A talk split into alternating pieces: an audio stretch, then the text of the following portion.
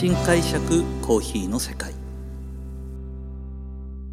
私丸見コーヒーの代表後藤英二郎がコーヒー文化が香る北海道札幌市からコーヒーについて独自の視点で語っていく番組です。今回はですね新解釈コーヒーの世界。そのタイトルの通り、えー、実はこの番組皆さんご存知かどうかわかんないんですけどあのポッドキャストのカテゴリーで一応歴史に登録させていただいてるんですよはいで、えー、実は私もですねコーヒーを学ぶ上でコーヒーの歴史ってすごく大好きなんですね。でもともとはあの学校時代もそうですねあの勉強でいう歴史っていうのは全然やってこなかったタイプなんですけどもコーヒーのことが知りたくてでコーヒーって何で世の中にこんなに必要とされてるんだろうということを知りたくてコーヒーの本をたくさん読みました。でコーヒーのことだけ調べて歴史を学んだんですけども結果ですね世界の経済の話だとか宗教の話だとかいろんなことが結びついて今では多分結構歴史通になってます。でそんなですね、えー、私がコーヒーと出会いコーヒーを学ぶ中で、えー、私自身がたくさんの本やいろいろ見聞きしたものを今私はどうやって解釈しているのか私なりの解釈でですねそのコーヒーの歴史物語を少しずつ皆さんにまああの勉強チックじゃないです。少し物語風にお話ししていきたいと思います。まず第1回目ということでですねまずは、えー、コーヒーと人類の出会い。それがどのぐらいの時代からそれはもうまさに文字がなかった記録の時代からなので伝説として言われている2つのお話をご紹介していきたいと思います。この2つの物語にはですね少し、えーと、違いがあります。一つはどちらかといえば伝説の中でももともとその宗教の主役あのイスラム教のですね影響を受けた物語とキリスト教から発生された、え、物語そして物語の起源がアラビア半島全体の物語からエチオピア起源と言われる物語まであります。まあその辺はですね勉強として聞くというよりはあこんな出会いがあったのかなと思いながら聞いていただければと思います。まず一つはですねヤギ使いカルディのお話です。皆さんもそうですね、まあ、本当にそのカルディという名前を聞くと今、えー、大きなスーパーとかには結構入っているコーヒーショップの名前を思い浮かべるんじゃないでしょうか。でそのえー、名前の由来にもなったとも言われていますが、えー、このヤギ使いカルディどんなお話になったのかというとですね昔その放牧民族が住んでいるところにヤギを飼っているカルディという少年がいました。でこの少年はですねあのー、放牧民族って皆さんお分かりですかね？なんかですねあの僕のイメージだったのモンゴルみたいなイメージなんですけども遊牧民と言われる方々で、えー、ゲルというものを持ってですねあの家ごと、えー、キャンプするんじゃないんですけども、えーと、移動しながら、まあ、その一帯の牧草をヤギが食べて23ヶ月放牧してその一帯の草がだいぶ減ってきたなと思ったらちょっと10キロぐらい離れたところまで移動してでまたぐるぐるぐるぐると年間通してあの同じエリアを回るんですね遊牧民の方って。でそのヤギ使いカルディがまあ例年通りのその放牧をしている中である時ですねヤギがいつもだと夕方、えーと、寝床に帰ってくるんですけどもその時帰ってこなかったんですね。もう日暮れも近いなというところであれどこ行ったのかなと思ってあのいそうなところ探したんですけどなかなか見つからなくてちょっといつもよりですね遠いところまで行ったらですねヤギが1箇所に固まってえーと、何か赤い実っぽいものを食べている。それでいてちょっとですねいつもよりも興奮気味だったのを見たそうです。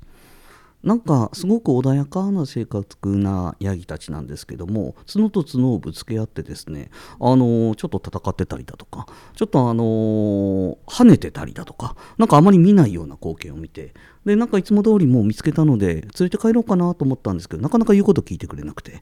まあそれでもですねあの、ヤギたちをいつものゲルに連れて行って今日のは何だったのかなと思いながら考えていたらですね、まあ、考えていたせいではないんですが何時になってもヤギが寝ないんですね。何か表の方から目目あまだ起きてるなと思って。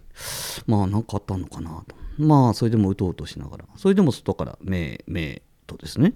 寝ないんですよ。なんか夜遅くまで寝ないですが、まあ、疲れて寝てしまったんですけど朝起きたらですね、まあ、羊たちはいつも通りだったので、まあ、いつも通りあり放牧に出すためにあの柵を開けたところいつもは穏やかなヤギが一目散にドドドドドドッと一段がどこかに向かって消えていったんですね。うーんと思いながらまあでも今日帰ってくるだろうと思ったらやっぱり夕方帰ってこないんですよ。いやー絶対あれだと。またその場所に行ったらやっぱりそこにいるんですね。でいてそのヤギたちがですねまたもう連れて帰ってきたんですけどもいやいやもう2日目だ寝るだろうと思ったらやっぱりもう夜も更けて、えー、カルディも寝ようかなと思ったら表から目目寝ないんですよ。いやおかしいと思ってですねそのカルディが寝ないことに気がついてで自分もなんでだろうと思ってあのまああまりメニューしたことのないあの草いや木だな。あの木の赤い実何かあるのかなと思って食べてみたみたいなんです。そうすると甘いなっていうことを感じたみたいでただまあいつも食べるような実じゃないのでまあ吐き出して終えたんですけども数分後ぐらいでしょうかね。なんか体がほてってる感じとなんかちょっといつもと違う感覚を体影響を受けてるなというのを感じたそうです。でまあこんなことをですね父親も含めて、えーと、家族に相談したところいやそれはどういうことだろう。でも羊たちは寝ないんだよね。でも大丈夫かって言ったら羊たち元気なんですよ。いつも元気なんですね。で、えー、実はこの時にですねあのー、まあこれ宗教観でもあるんですけどもイスラム教の寺院の人方って、まあ、この後の話にもつながってくるんですけども、えーとまあ、私たちが言うえー、イスラム教だとかキリスト教、まああのー、宣教師と言われる人方は何かお祈りを捧げてくれたり現代だったら、まあ、結婚式の、えー、誓いを立ってくれたりというイメージなんですけども昔のこのイスラム教の方々っていうのは、えーと、薬剤師であり医師でありそして祈祷師でありそして宗教の神の使いなんですよ。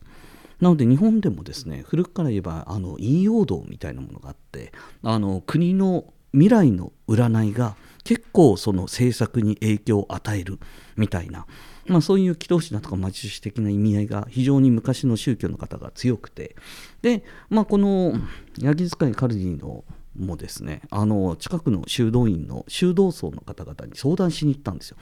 いやこんなことがあって夜羊たちが寝ないんだよ。でそうしたらですね修道院の方がもともと医師でもあり薬剤師でもあるので何か、えーと、効果があるのかもしれないと思ってですね、えーと、修道院の中で、えーと、そのコーヒーを煎じて飲ませてみたそうなんです。そうしたらですねなんと、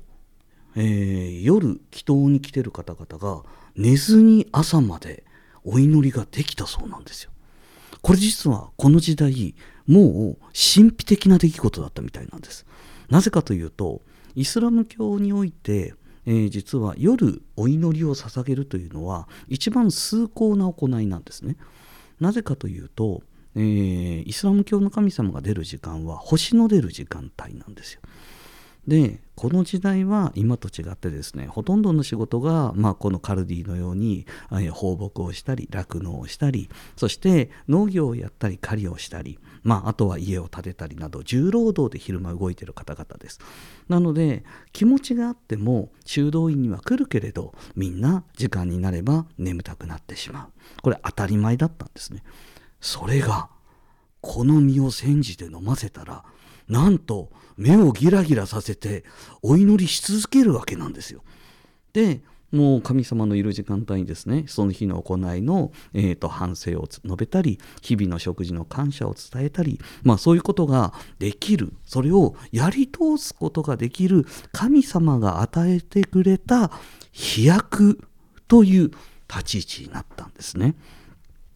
で実際にですねここは、えー、眠らない修道院という形で有名な修道院になったという記録は確かに残っています。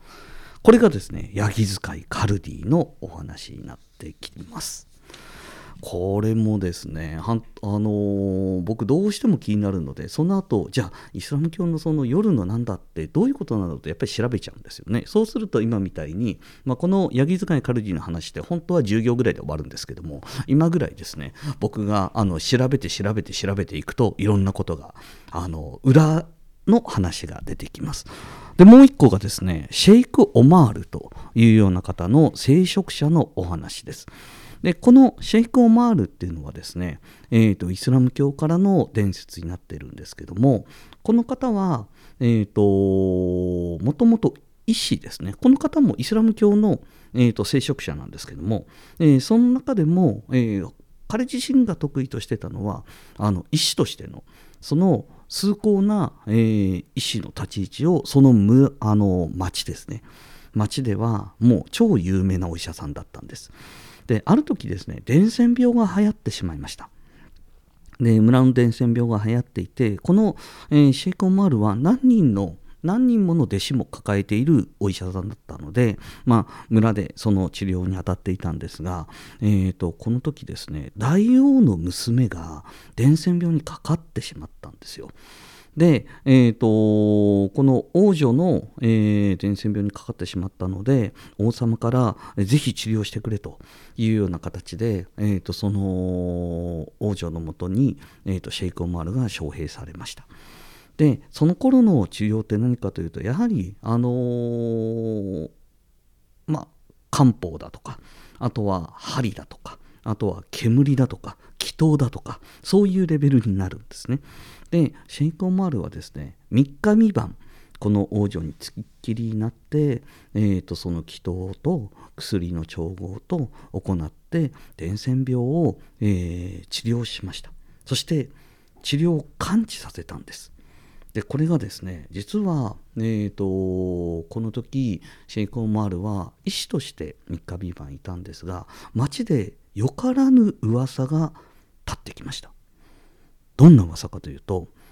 あの美しい王女と3日未満も一緒にいたら何かあったんじゃないかという現代でもよくあるゴシップネタです。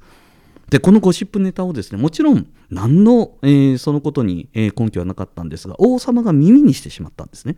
そうしたらですね王様激怒してしまってシェイク・オマールとその一団をその町から追い出してしまったんですで追い出してしまったところ、えーと、シェイク・オマールは困ってしまいました。えー、突然村を追い出されてでただまあ、えーと、弟子たちもいるので少し違う町まで行くために、ね、とぼとぼと歩いていたところ、えー、まあ気も落ちていたんでしょうねあのちょっと遠くからですね、まあ、鳥のさえずりが聞こえて、まあ、そこに心を癒されてるんですけどもその鳥のさえずりが本当に聞いたことないぐらいいいさえずりだったらしいんですよ。で、えー、その鳥を探して森の中に入っていったところその,、まあ、あの鳥がですね赤い実をなんとなくコーヒーっぽい赤い実をつまんでいたんです。でそれを食べている、えー、鳥を見てですねああの実は何なんだろうと思ってここはやっぱりお医者様でありいあの薬剤師としての意味合いもあるこの時代の聖職者はやっぱりこれを食べてみようと。まあもともと追い出されてお腹が減ってたのもあるんですけどもそれを食べてみたところでまあすこぶる美味しかったと。甘いし。で美味しかったんですけどもそれよりもちょっとですねあのー、この時代には全く分かんないんですよね。体が覚醒するという不思議な感覚。なんだろう？あのー、体が元気になるぞ。なんか気分も高揚するぞ。なんか、えー、体温も上がってくるぞ。とかそんなようなことをなんとなく感じてこれは何かなというような形で、えーとまあ、関心は持っていたそうです。で町から、えー、シェイク・オマールが、ね、追い出されてからですね町では新たに伝染病が、えー、広まってしまったんですね。で、えー、伝染病が広まった、えその町で今度はですねあの町の住人がせっかく崇高なお医者さんがいて感染病とかあっても、ね、治してくれてたのになんでシェイク・オマールを追い出してしまったんだと王様に詰め寄ったんですよ。そしたら王様はですねよく考えたらいやいやあなた方のゴシップネタで僕は怒ってしまって追い出してしまったんだよということだったんですが確かに感染病は広まっているので王様はですね民衆の声を聞いてシェイコーマールの一団に、えー、僕の勘違いだったと、えー、王女に聞いてもそんなことはなかったと、えー、大変申し訳ないと。どうか、えーと、シェイコーマールのために病院も建ててお弟子さんたちの場所もちゃんと確保するから町に戻ってくれというような形で、え、シェイコーマールに死者を出してえー、連れ戻したというような形になっています。で実際にですねシェイコマルはこの後、えー、町に戻るんですがやっぱり見たことのない病気だったので、えー、今までの調合する薬ではどうにもならないと。でそんな時ですねシェイコマルが思い出しましたああの森で見た赤い実あれは見たことのない実だからあれを使ってみようと思ってそのコーヒーのですね実と葉を取り寄せて調合して直したと言われています。